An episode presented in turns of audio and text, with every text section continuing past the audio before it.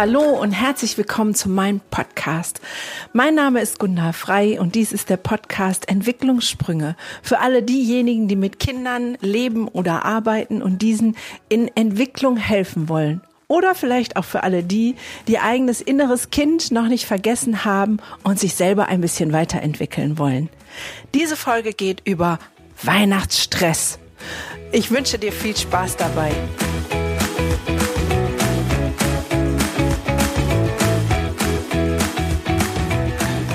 Schön, dass du wieder dabei bist. In dieser Folge möchte ich ein bisschen über Weihnachten reden. Weihnachten, für die einen ist es das Fest des Grauens und für die anderen das Fest der Liebe.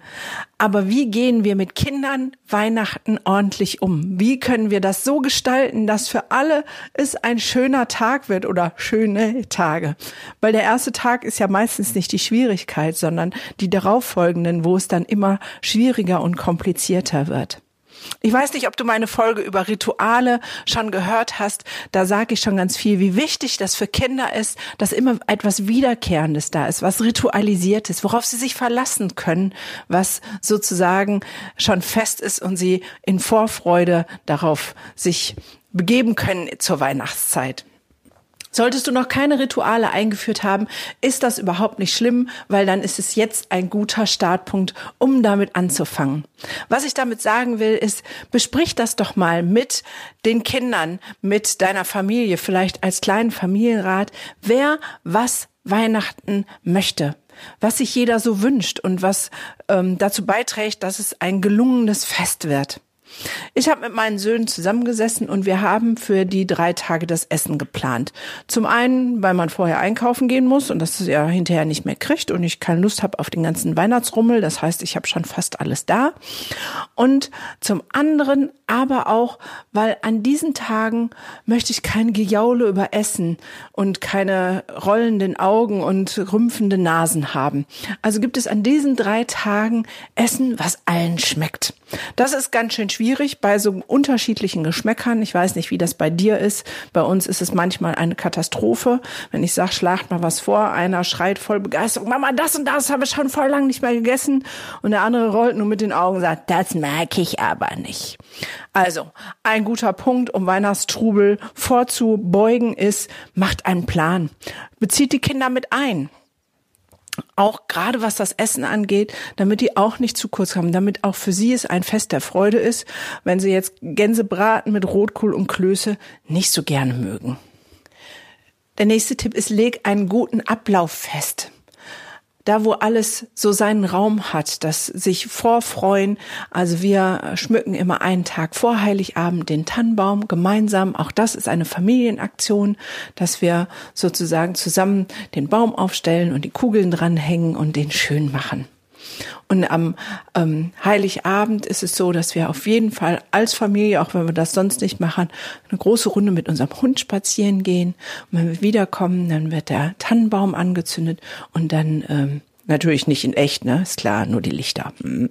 Ähm, und dann ähm, ja essen wir traditionell immer Raclette und danach kommt dann die Bescherung.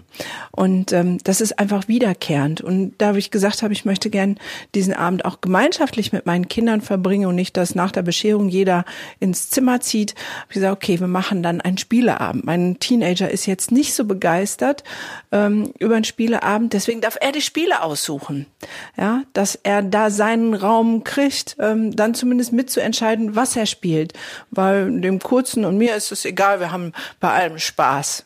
So, und dann habe ich für Chips und Leckereien gesorgt, damit es wirklich ein, ein gelungener Abend ist, in dem wir Spaß miteinander haben, uns freuen und ja, und auch aneinander freuen. Oftmals ist es doch so, dass wir Erwachsenen, weil wir ja alles planen müssen, einkaufen, machen, tun und vor Weihnachten fängt der ganze Stress an, habe ich alle Geschenke, habe ich dieses, habe ich jenes, dass wir oftmals die Kinder vergessen. So nach dem Motto, die nehmen einfach alles, wie sie es kriegen. Ja, kann man so machen. Gibt so einen Spruch, der heißt, so kann man so machen, ist dann halt Kacke.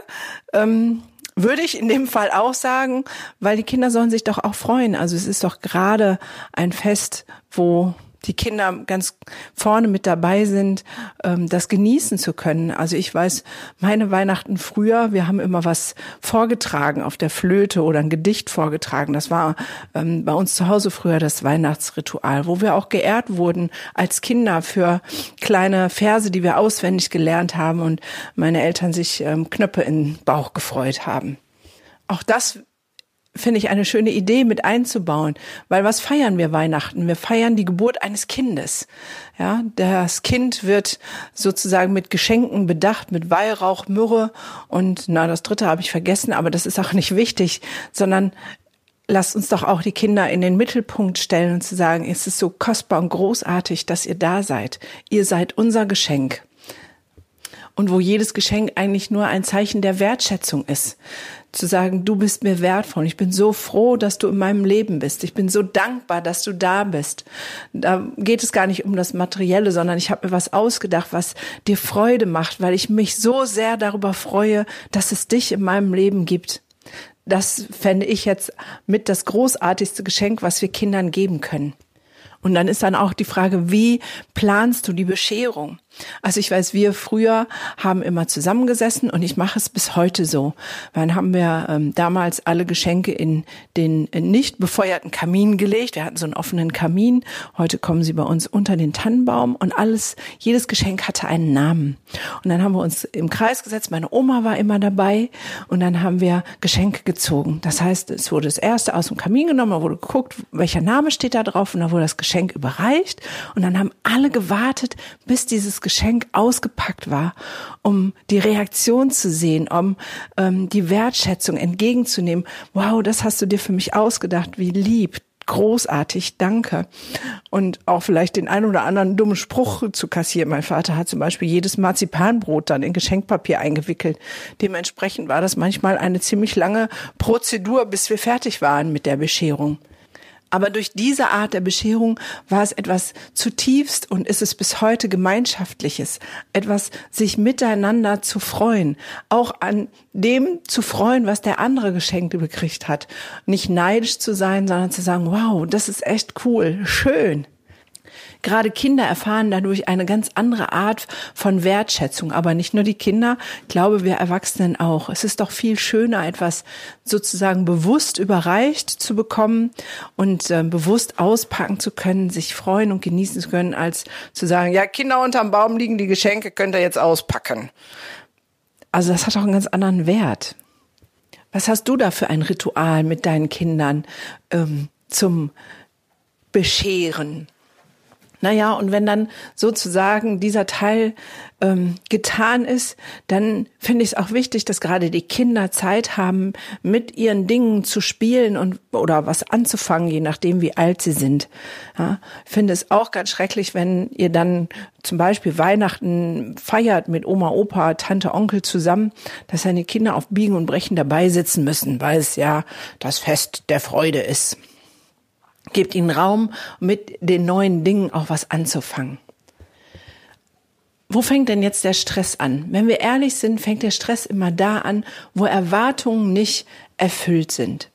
Also ich kann mich, das war jetzt kein Weihnachten, das war ein Geburtstag kann ich mich erinnern ähm, von meinem damaligen Partner. Ähm, den wollte ich besonders schön machen und ähm, habe Leute eingeladen. Und morgens gab es wie immer bei uns Tradition Kuchen zum Frühstück, Kirsch, Streuselkuchen hatte er sich gewünscht. Und ähm, ich war gerade dabei, alles schön zu machen. Die ersten Gäste kamen und dann äh, wollte ich den Kuchen, den restlichen aufschneiden und dann hatte mein Junior alle Streusel vom Kuchen geknabbert. Da bin ich irgendwie, ist bei mir eine Sicherung durchgepitcht und mich ausgerastet. So. Und warum? Ja, weil meine Erwartungen von einem schönen Geburtstag nicht stattgefunden haben, weil ich diesen Kuchen unbedingt anbieten wollte. Und das ging jetzt nicht mehr ohne die Streusel. Also da, wo es emotional wird, hat es doch immer etwas mit unseren Erwartungen zu tun. Jetzt geht es nicht darum, keine Erwartungen an Weihnachten zu haben, sondern sie ordentlich zu kommunizieren. Also wenn du schon weißt, mit deinen Kindern gibt es an der und der Stelle Stress, dann kommuniziere es doch vorher liebevoll mit ihnen. Sag, hör mal, Spatzel, ich weiß, die letzten Male war das so und so. Und ich würde mir voll wünschen, dass das dieses Mal so klappt, wie ich mir das vorstelle und was können wir denn tun, wie kann ich dich denn unterstützen, dass das für dich auch in Ordnung ist. Redet doch darüber. Oder gleicht ab, wenn deine Erwartung zu hoch ist, dann schraub sie halt runter. Ich glaube, das größte Dilemma an Weihnachten ist, dass wir die Erwartung haben, dass auf Knopfdruck Liebe Familie ist, dass das, ja, seelische Loch, was wir über das Jahr mit uns rumtragen, an einem Tag gefüllt wird an Liebe, Zuneigung und Anerkennung, einfach nur weil Weihnachten ist, weil es dieser Tag ist, der ja so deklariert ist als der Tag der Liebe, der Tag der Besinnlichkeit. Und wenn wir mit dieser Erwartung da reingehen und irgendjemand erfüllt den nicht, dann sind wir doch sofort mit den Nerven am Fliegenfänger.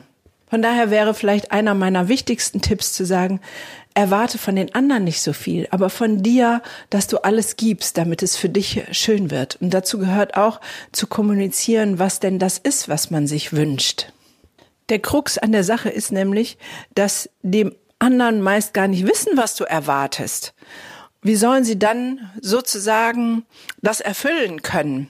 Das ist sowas, dass wir so einen Anspruch haben davon, dass der andere im vorauseilendem Gehorsam an meiner Nasenspitze lesen muss, was ich mir wünsche. Das funktioniert so nicht.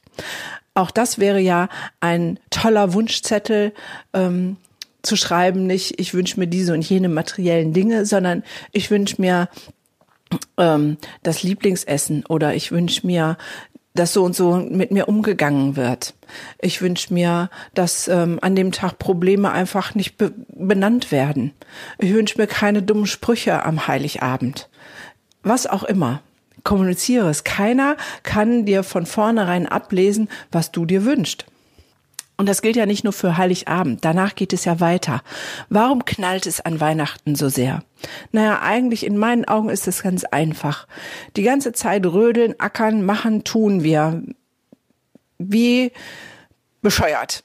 Und dann kommt Weihnachten. Und dann auf einmal sind wir drei Tage, wenn wir jetzt dieses Jahr nehmen, da ist sogar noch das Wochenende dazu, fünf Tage außer Betrieb. Ähm, man kann nicht essen gehen oder nur bedingt. Ähm, alle Aktivitäten sind mehr oder weniger geschlossen. Ähm, es ist dunkel draußen. Ähm, wir gehen nicht arbeiten.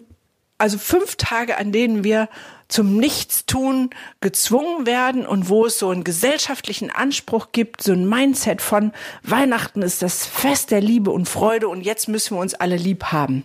Aber wie soll das gehen, wenn wir mitten aus dem Trubel, aus der Activity, aus dem ganzen Frust und ich weiß nicht was kommen? Ich habe noch keinen Knopf gefunden, wo ich einfach meine Gefühle umschalten kann, sagen, Switch, heute ist Weihnachten, heute ist alles gut. Deswegen bin ich gerade dabei, die ganzen Tage schon immer bei Instagram einen Impuls zu geben, um auf Weihnachten vorzubereiten, sich zu besinnen, rückzubesinnen, dankbar zu sein, ähm, Dinge abzuschließen. All die Dinge, die gehören für mich zu Weihnachten dazu. Aber was machen wir dann ganz praktisch, wenn wir wissen, dass wir sozusagen fünf Tage aufeinander hängen und äh, ja es kaum Aktivitäten gibt, die man so außerhalb machen kann, weil alles geschlossen hat, die Geschäfte haben zu und so viel hat geschlossen. Ja, auch das gilt dann zu planen. Ich habe mit meinen Jungs besprochen, was wollt ihr denn machen? Was machen wir die zwei Tage? Wir haben uns einen Tag entschieden, machen wir so einen richtigen Kinotag. Da gucken wir uns die schnulzigsten und Actionfilme an und ähm, haben Chips gekauft und alles, was dazugehört, dass wir so einen richtigen Kinoabgammeltag machen. Und einen Tag haben wir gesagt, okay, da kann jeder einfach auch machen, was er will und vor sich hin knöseln und pröseln und vielleicht gehen wir zusammen spazieren oder vielleicht auch nicht. Dann haben wir gesagt, ein Tag ist free, da kann jeder machen, wie er möchte. Auch das ist wichtig, vorher zu besprechen. Wie verbringt ihr die Tage? Habt ihr das geplant? Was, was habt ihr euch vorgenommen? Nicht in Form von hohen Erwartungen, sondern einfach nur, damit die, für, für manche die nicht aushaltbare Langeweile aushaltbar wird. Wir sind es einfach nicht gewohnt, nichts zu tun. Und vielleicht kannst du dir selber auch schöne Dinge vornehmen, ein Buch lesen, äh, mal wirklich zur Ruhe kommen und nicht irgendwas perfekt machen zu wollen und die ganze Zeit zu rödeln, zu machen und zu tun. Weihnachten ist nicht das Fest, wo der Braten der beste des ganzen Jahres sein muss, ähm, die Deko die geilste ever, so, sondern es ist doch ein Tag an, oder ein Tage, wo wir mit Kerzenschein und schönen Dingen uns Freude machen sollten. Für mich ist Weihnachten schon lange sozusagen eine Geburtstagsfeier, weil wir feiern die Geburt Jesu. Ich bin ja, religiös aufgewachsen und habe meinen eigenen Glauben an einen lebendigen Gott. Ja, und ich feiere diesen Geburtstag mit meinen Kindern, so wie ich deren Geburtstag auch feiere. Und ähm, ich weiß nicht, welchen Sinn du Weihnachten gibst. Eigentlich ist es auch nicht wichtig. Aber ich wünsche dir von ganz tiefstem Herzen, dass diese Weihnachtsfeiertage etwas Besonderes sind, dass das Leuchten in deine Augen kommt über das Staunen von Geben und Nehmen, von Geschenk bekommen und Schenken und dass der Glanz deiner Lichter deine Seele erhält. In diesem Sinne wünsche ich dir und deinen Liebsten eine wirklich friedvolle Weihnachtszeit. Bis ganz bald.